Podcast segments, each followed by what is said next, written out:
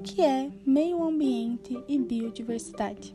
Podemos dizer que o meio ambiente é a junção entre inúmeros organismos vivos, espécies diferenciadas, matéria inorgânica e uma certa interação entre todos esses componentes, seja de maneira microscópica, invisível a olho nu, ou macroscópica, visível a olho nu.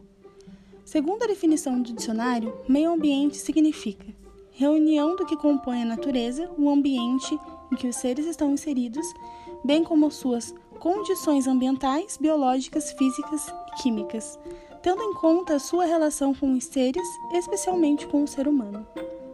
Em biologia, chamamos esse conjunto de várias espécies de seres vivos e não vivos de ecossistema. Vamos entender como chegamos a um ecossistema e, consequentemente, na biosfera.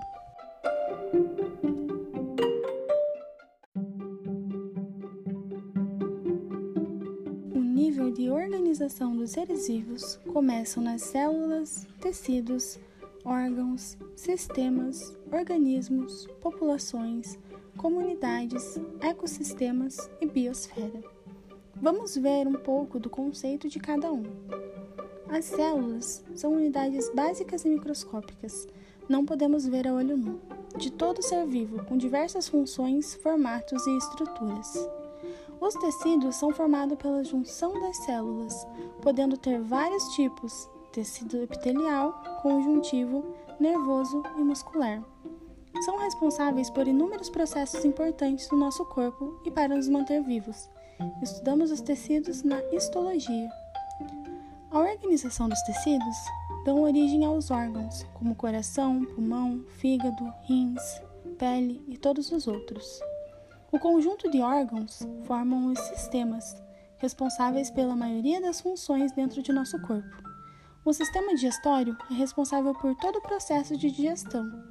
Também temos o sistema respiratório, muscular, urinário, cardiovascular, nervoso, endócrino, linfático, genital e esquelético. Essa junção de sistemas formam um organismo indivíduos de qualquer espécie, podendo ser planta, animal ou pessoa.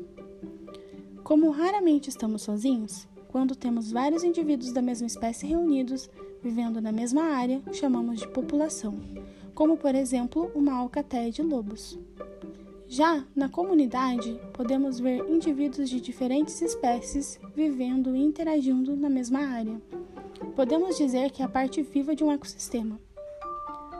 Um ecossistema é a interação dessas espécies de seres vivos, bióticos, com os seres não vivos, abióticos, como água, luz e ar. Esses seres vivos interagem entre si e o meio em que vivem. Os biomas possuem vários ecossistemas, que podem se diferir em vegetação, clima, fatores hidrológicos e espécies diferentes encontradas. A biosfera é o conjunto de todos os ecossistemas do planeta, envolvendo todos os organismos e espécies encontradas no nosso mundo e também todos os fatores abióticos.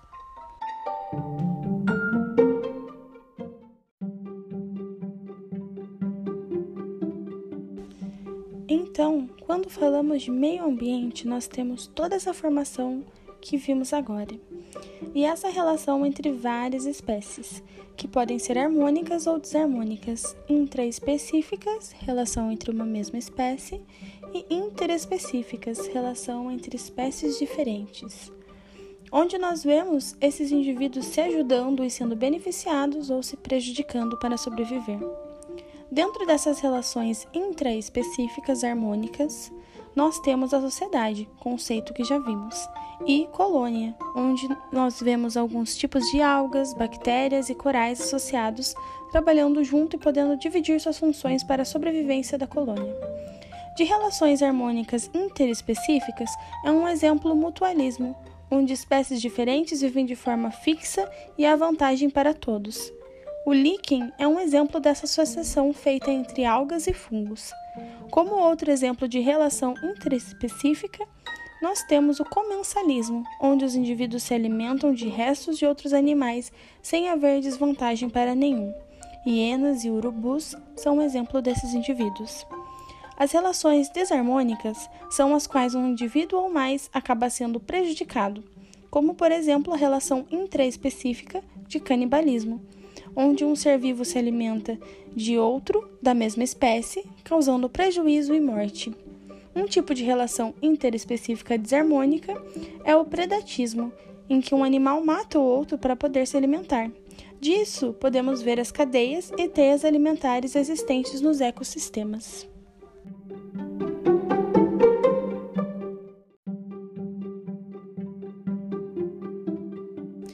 Biodiversidade. O Brasil é um país com enorme diversidade.